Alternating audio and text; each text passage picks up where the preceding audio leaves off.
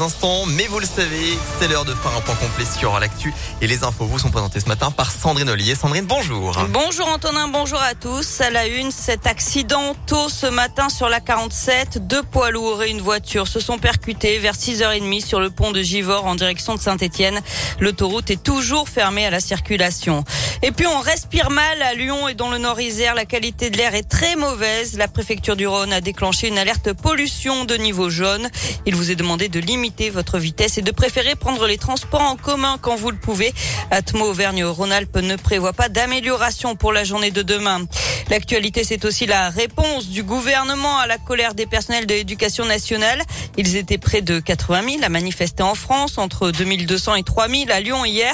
Dans la foulée, le ministre de l'Éducation, Jean-Michel Blanquer, a promis 5 millions de masques FFP2 pour les enseignants en maternelle sur demande, mais aussi plus de 3000 remplaçants supplémentaires pour faire face à la crise. Des contractuels et les candidats qui ont eu le concours mais qui n'ont pas été recrutés. Les évaluations de mi-CP qui devaient commencer la semaine prochaine sont reportées. Reste à préciser la date. Les épreuves de spécialité du bac prévues en mars pourraient être reportées elles aussi au mois de juin. Les syndicats disent attendre des actes concrets pour la mise en œuvre de ces annonces.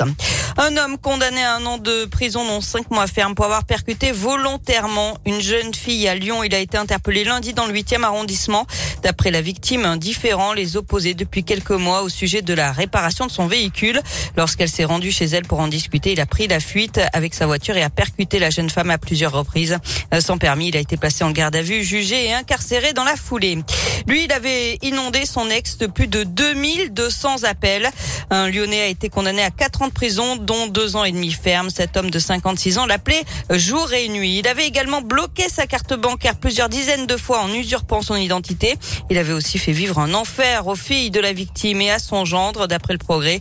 Il appelait leurs employeurs pour les critiquer. Ça a duré six mois l'an dernier.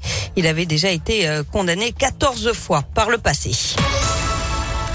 On passe au sport avec du hand. Début euh, réussi pour les Bleus à l'Euro qui ont battu la Croatie hier 27 à 22. Prochain match demain à 18h face à l'Ukraine. En foot, le coup d'envoi de la 21e journée de Ligue 1. Nice reçoit Nantes ce soir. L'OL ira à 3 dimanche à 17h05. Et puis du basket avec de l'Euroleague. Ce soir, l'Asvel est en déplacement au CSK Moscou à 18h. Enfin, on l'a appris ce matin, le visa de Novak Djokovic est annulé pour la deuxième fois par le gouvernement australien. Une décision prise pour l'intérêt général, selon le ministère de l'Immigration. Le numéro un mondial de tennis pourrait faire appel à quelques jours du début de l'Open d'Australie à Melbourne. Merci beaucoup.